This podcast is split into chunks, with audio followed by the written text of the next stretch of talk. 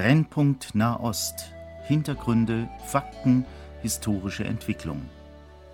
Horst Marquardt im Gespräch mit Johannes Gerloff, Korrespondent des christlichen Medienverbundes KEP, Jerusalem.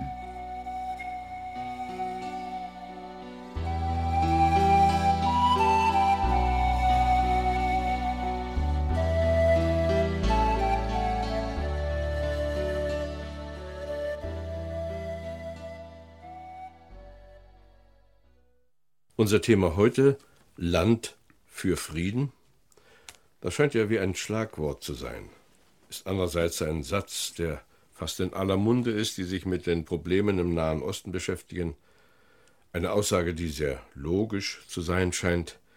Wir wollen ein bisschen die Hintergründe erkennen, die hier zu betrachten sind, wenn man eine Antwort sucht auf diese Frage Land für Frieden. Johannes Gerloff ist auch heute mein Gesprächspartner. Johannes Gerloff, wie ist denn das? Kann man das auch in Israel sagen, ohne rot zu werden nach all den Enttäuschungen der letzten Wochen und Monate? Land für Frieden, das hat sich ja doch etwas beruhigt, meines Wissens. Es gab also Zeiten in der jüngsten Vergangenheit, wo man das eher bereit gewesen wäre zu tun. Ist das heute auch noch so? Zunächst einmal muss man historisch sehen, es war Israel, der Staat Israel, der dieses Prinzip Land für Frieden ins Gespräch gebracht hat, als 1967 der Judenstaat die sogenannte Westbank, das biblische Judäa und Samaria erobert hat, wurde dieses Land nicht annektiert. Es wurde nur der Ostteil Jerusalems 1980 dann annektiert, es wurden die Golanhöhen annektiert, aber Judäa, Samaria und der Gazastreifen wurden nicht annektiert, ganz bewusst von israelischer Seite. Es wurde anfangs ganz klar gesagt, wir wollen Verhandlungen, wir wollen zu einem Friedensschluss mit unseren arabischen Nachbarn kommen und da wollen wir das Land, das wir erobert haben, abgeben und dafür Garantien, Frieden, einen, eine Kooperation bekommen. Und es waren dann 1968 direkt nach, den, nach dem Sechstagekrieg die Arabische Liga, die arabischen Staaten, die in Khartoum im Sudan ein dreifaches Nein ausgesprochen haben, Nein zur Anerkennung des Staates Israel, Nein zu Verhandlungen und Nein zu einem Friedensschluss. Und das hat die ganze Sache kompliziert gemacht. Ja, wir sind heute eigentlich kein bisschen weiter als 68. Man hat eher den Eindruck, dass sich die Situation von Woche zu Woche verhärtet. Sie hat sich natürlich in der Folgezeit verhärtet, denn es besteht natürlich auf dieses Kernland, biblisch gesprochen, Kernland Israel, Israels auch ein jüdischer Anspruch. Es ist der Ort, das was heute als besetzte Gebiete gilt, da haben die biblischen Propheten gewohnt. Ich denke an Tekor, wo der Amos gewohnt hat, oder Anatot, wo der Jeremia herkam. Äh, der König David war in Hebron zunächst König und dann in Jerusalem. Äh, oder wenn wir in, in den Norden gehen, die Propheten Elia, Elisa kommen aus diesem Gebiet. Und von daher ist es schwierig, für, auch für, den, für, den, für die gläubigen Juden, dieses Gebiet einfach abzugeben. Äh, für sie ist die Frage natürlich, äh, ist das nicht Land, das wir jetzt zurückbekommen haben, das Gott uns gegeben hat?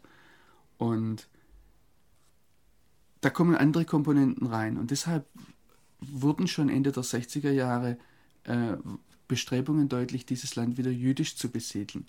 Übrigens muss man auch da sagen, dass zum Beispiel im Süden von Jerusalem, der Gush Etzion, schon Anfang des 20. Jahrhunderts Land gekauft wurde. Es ist in diesem Jahr, oder im, im wir müssen heute sagen, im letzten Jahrhundert, ähm, wurde dieses Land, wurde dort, dort dreimal versucht, diesen, dieses Siedlungsblock im Süden von Bethlehem aufzurichten. Juden haben dort Land gekauft, wurden vertrieben, haben Siedlungen aufgebaut, das wurde zerstört. Ähm, also das ist nichts Neues.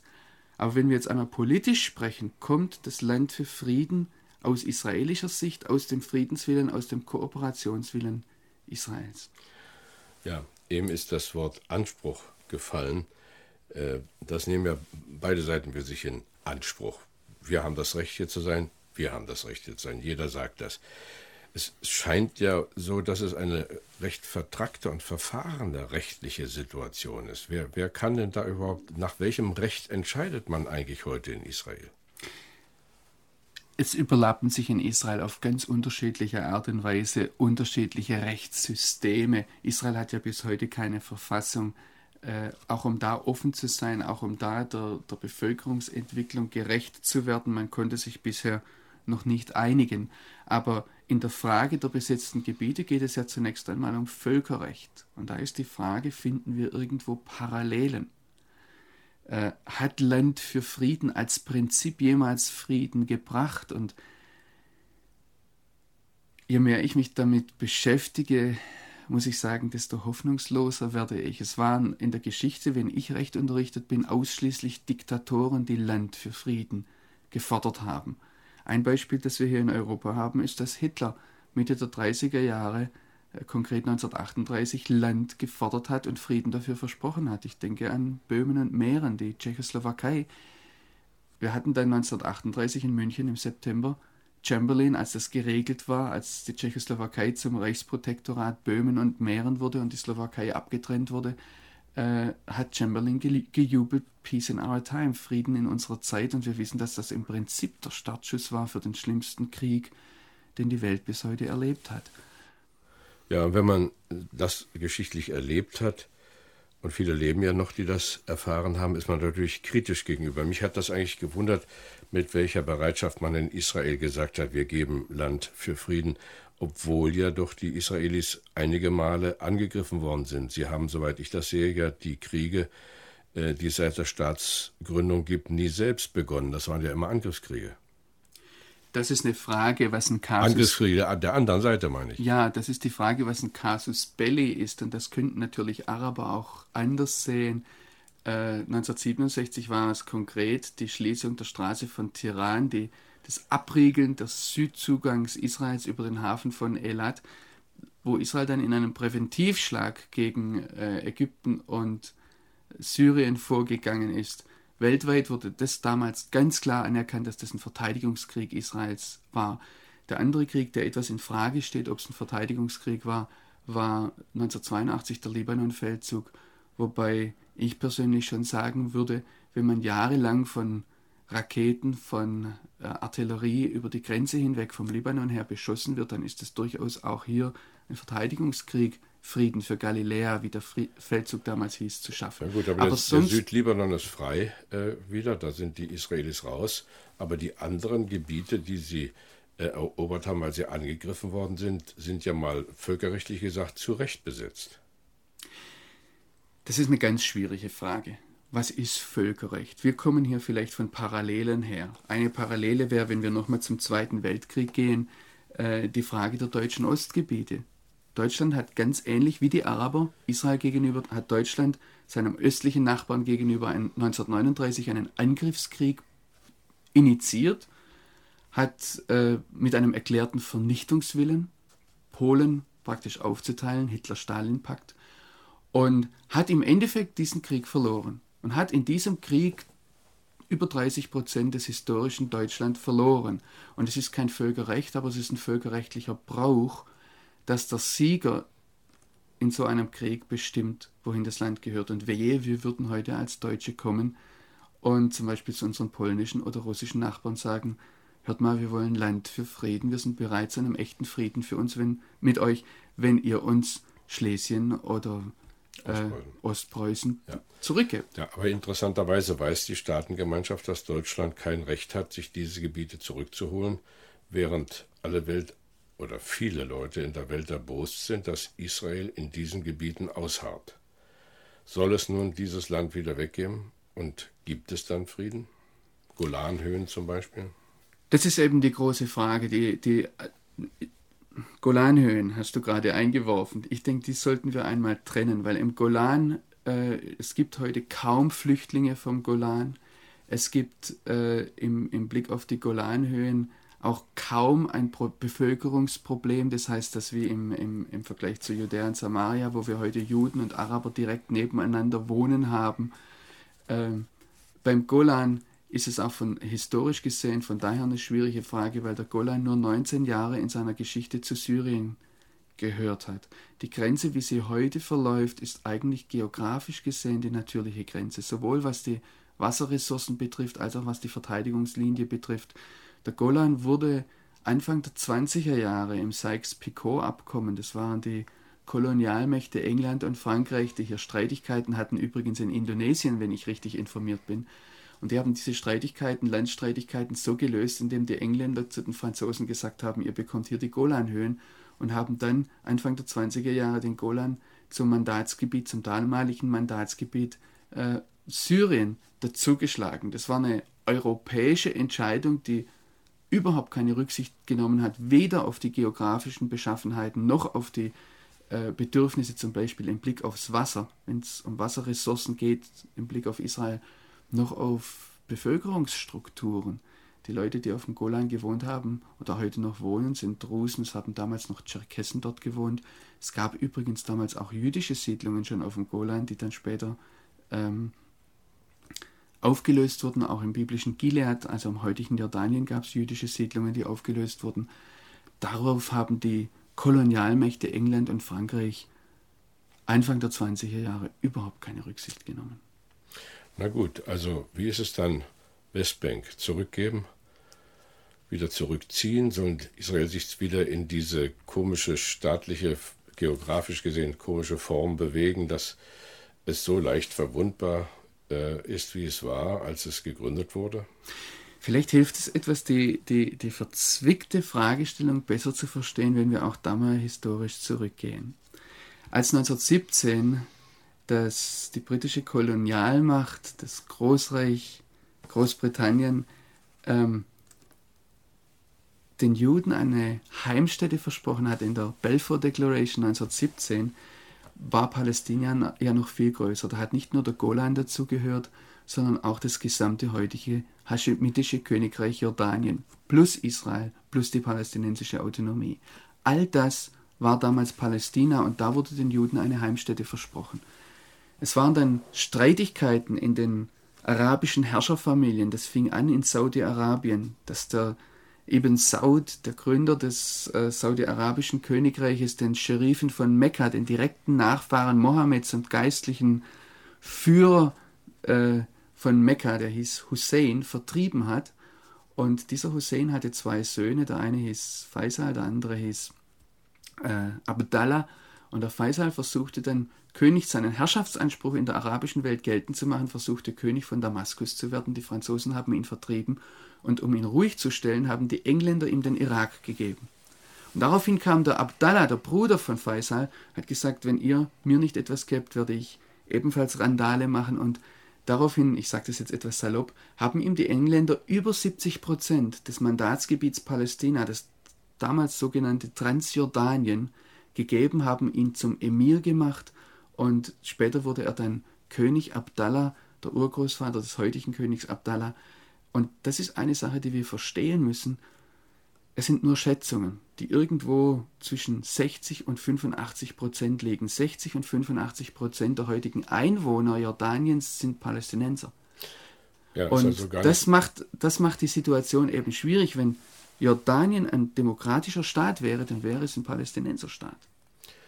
Ja, du willst uns also durch diesen geschichtlichen Ausflug verdeutlichen, dass das israelische Problem gar nicht nur ein israelisches Problem ist, sondern ein gesamtnahöstliches Problem. Es ist ein gesamtnahostproblem und die, die Entwicklung ging eben von da dann weiter, dass zum Beispiel äh, als Jordanien 1948 die heutige Westbank, biblisch gesprochen Judäa und Samaria, besetzt hat, hat es dann Anfang der 50 Jahre annektiert, aber diese Annexion wurde nur von Pakistan und Großbritannien anerkannt. Das heißt, praktisch die gesamte arabische Liga hat sich dagegen gewandt.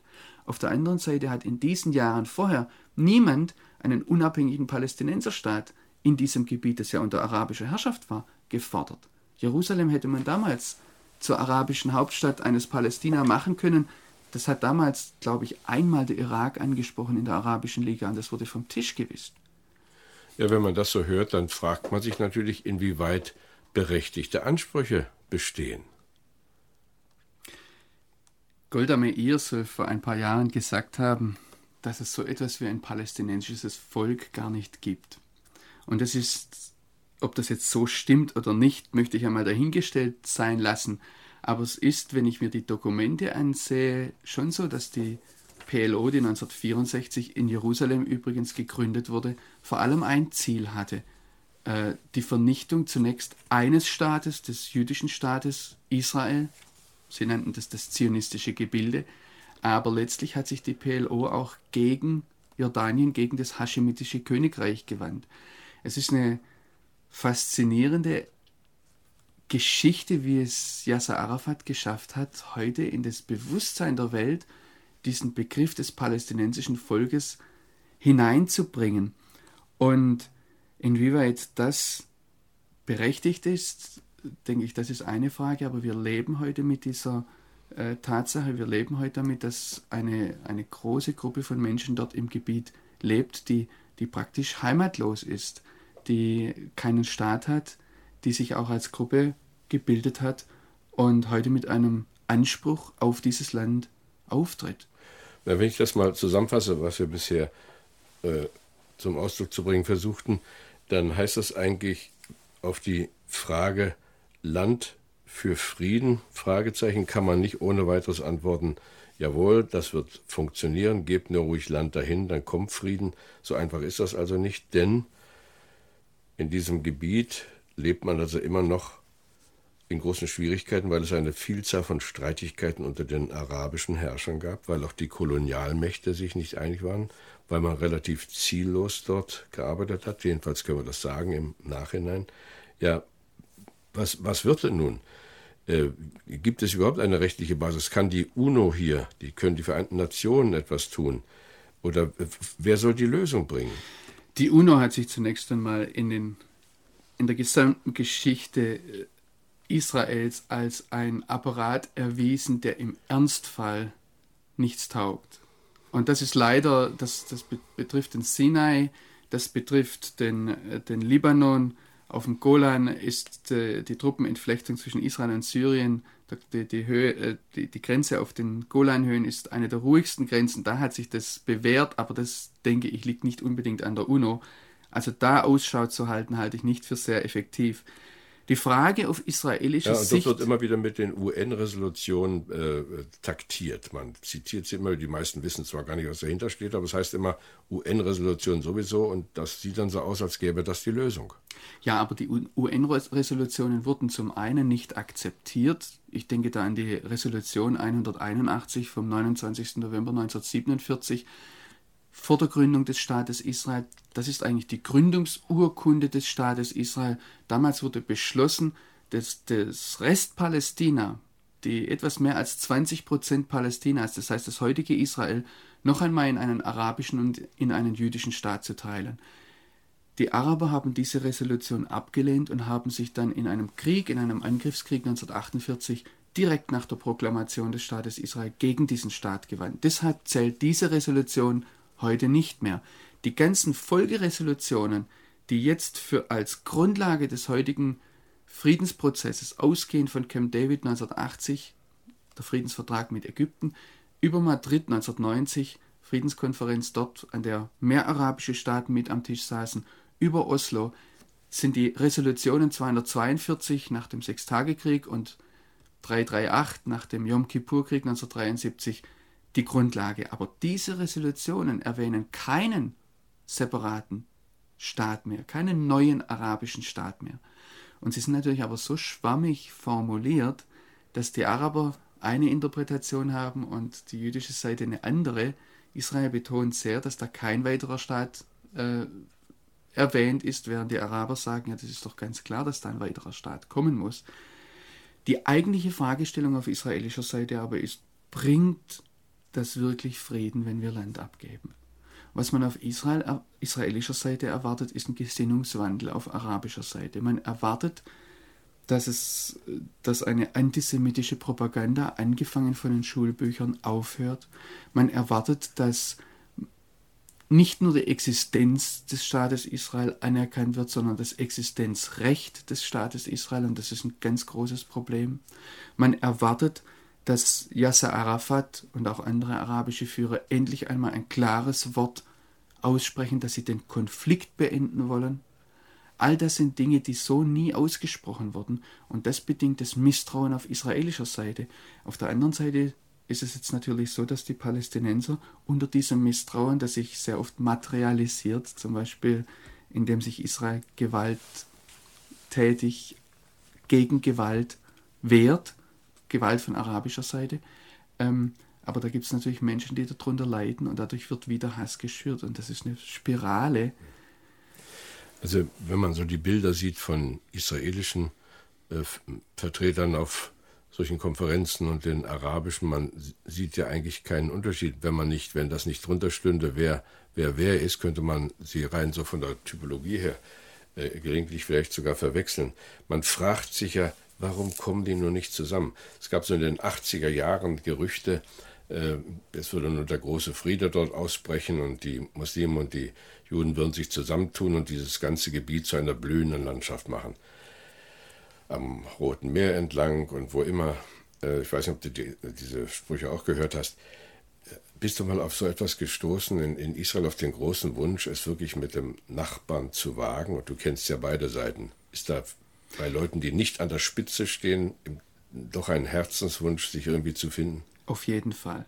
Und ich sehe bis heute äh, Kooperation. Ich sehe, ich denke da an ein Bild, das ich nicht vergessen werde wo in der Nähe von Ramallah jetzt gerade vor Wochen, vor wenigen Wochen die äh, Abriegelung war. Ramallah war ja regelrecht, äh, da wurden einfach auf die Straßen Erde und Steine gekippt, da konnte niemand mehr durch. Manchmal wurde noch ein Graben gegraben, sodass wirklich kein Durchkommen war.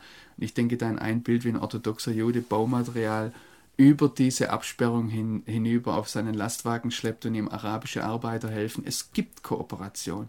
Es gibt das Bewusstsein, wir können nicht ohne einander. Das ist vor allem auf äh, israelischer Seite sehr stark. Es gibt allerdings auf arabischer Seite und ich muss da sagen auf muslimischer Seite jetzt vor allem auch ein großes religiöses Problem, auf das wir äh, wohl dann mal in einer anderen Sendung eingehen werden, detailliert. Aber grundsätzlich gibt es diesen Willen zum Frieden.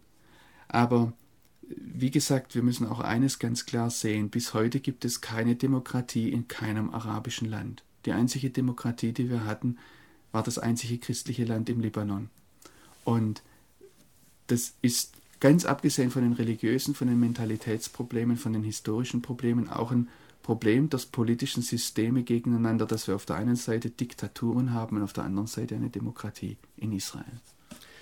Jetzt vielleicht nochmal wo, welche Gebiete sind denn konkret angesprochen? Das ist ja nun eher eine Phrase, Land für Frieden. Hat man denn an irgendeiner Stelle äh, gesehen, äh, Barak hat das ja versucht, hat, wäre wär also bereit gewesen, zum Beispiel Teile von Ostjerusalem zu geben und zu sagen, habt das, in der Hoffnung, dass dann Friede wäre, mal abgesehen davon, dass das äh, gescheitert ist, dieses Bemühen. Ist, sind da irgendwelche bestimmten Gebiete ins Auge gefasst oder ist das Thema eigentlich wieder längst zum Erliegen gekommen? Es ist eine sehr interessante Frage, weil Hafiz al-Assad hat es immer wieder betont, Israel bekommt einen vollkommenen Frieden für eine vollkommene Rückgabe aller besetzten arabischen Gebiete. Und das ist natürlich eine vage Formulierung. Aus Sicht der Araber ist ganz Israel besetztes arabisches Gebiet. Aus israelischer Sicht und wohl auch aus der Sicht des Westens, Amerika, Europa, geht es um die Grenzen von 1967, die grundsätzlich als Diskussionsbasis gelten. Israel hat per Gesetz den Golanhöhen und Ostjerusalem besetzt, äh, annektiert und dadurch gesagt, das steht nicht mehr zur Diskussion. Wobei die Araber an diesem Punkt ganz klar sagen, Jerusalem muss zur Diskussion stehen. Es ist jetzt die Frage, ähm, wir haben palästinensische Vertreter ganz klar gesagt, unser Zugeständnis war die Anerkennung des Staates Israel, unser Zugeständnis war, dass Israel, wie Sie gesagt haben, über 70 Prozent des historischen Palästina bekommen hat. Also da muss man sagen, geschichtlich gesehen, von diesem Rest Palästina 1948 ohne Jordanien hat Israel heute über 70 Prozent fest in der Hand. Das waren die Grenzen von vor 1967. Man hört aber auch andere Stimmen.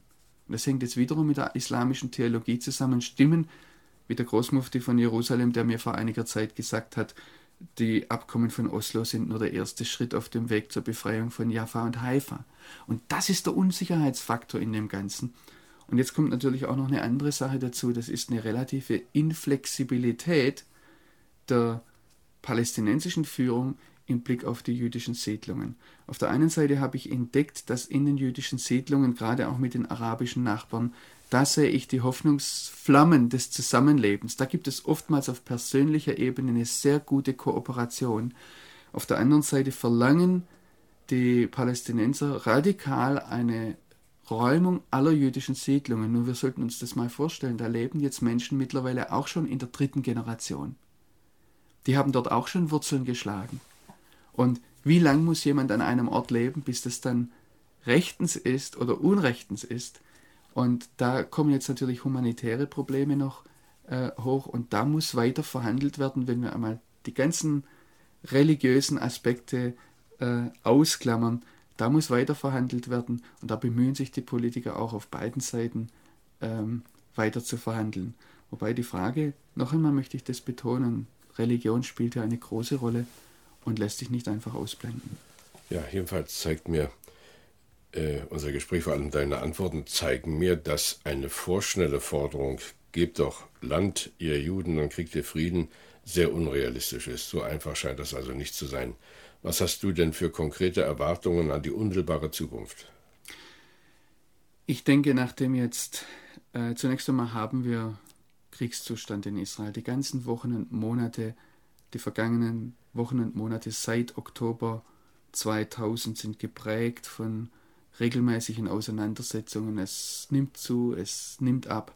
Und ich denke, was wir momentan erhoffen können, ist, dass sich irgendwo ein Status quo einstellt, in dem die, die Palästinenser eine größtmögliche Selbstbestimmung haben, in dem aber ich vermute nicht, dass Israel im Moment die Kontrolle äh, ganz aufgeben wird oft über die Gebiete, dass, ähm, ich meine jetzt vor allem die Außenvertretung der Gebiete, dass es dort eine ganz unabhängige Armee gibt, dass sie die Grenzen ganz aufmachen, dass zum Beispiel Waffen unkontrolliert in die Palästinensergebiete fließen können.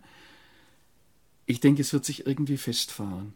Es wird irgendeinen Zustand geben, wo man nebeneinander leben kann, an vielen Stellen dann auch menschlich kooperiert.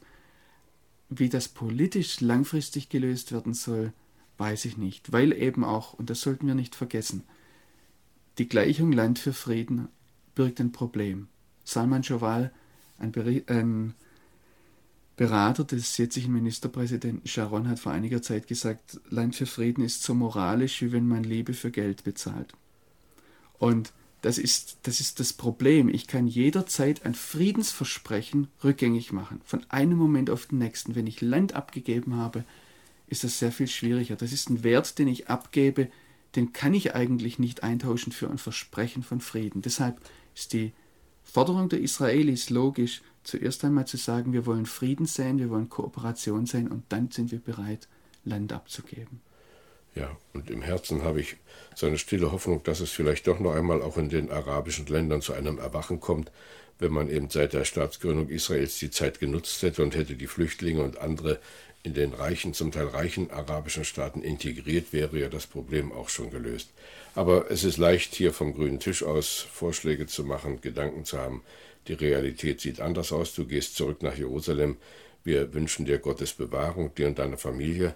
Bleib weiter dran und lass uns Anteil nehmen an dem, was du in diesem so interessanten und immer für uns Christen wieder wichtigen Land erfährst.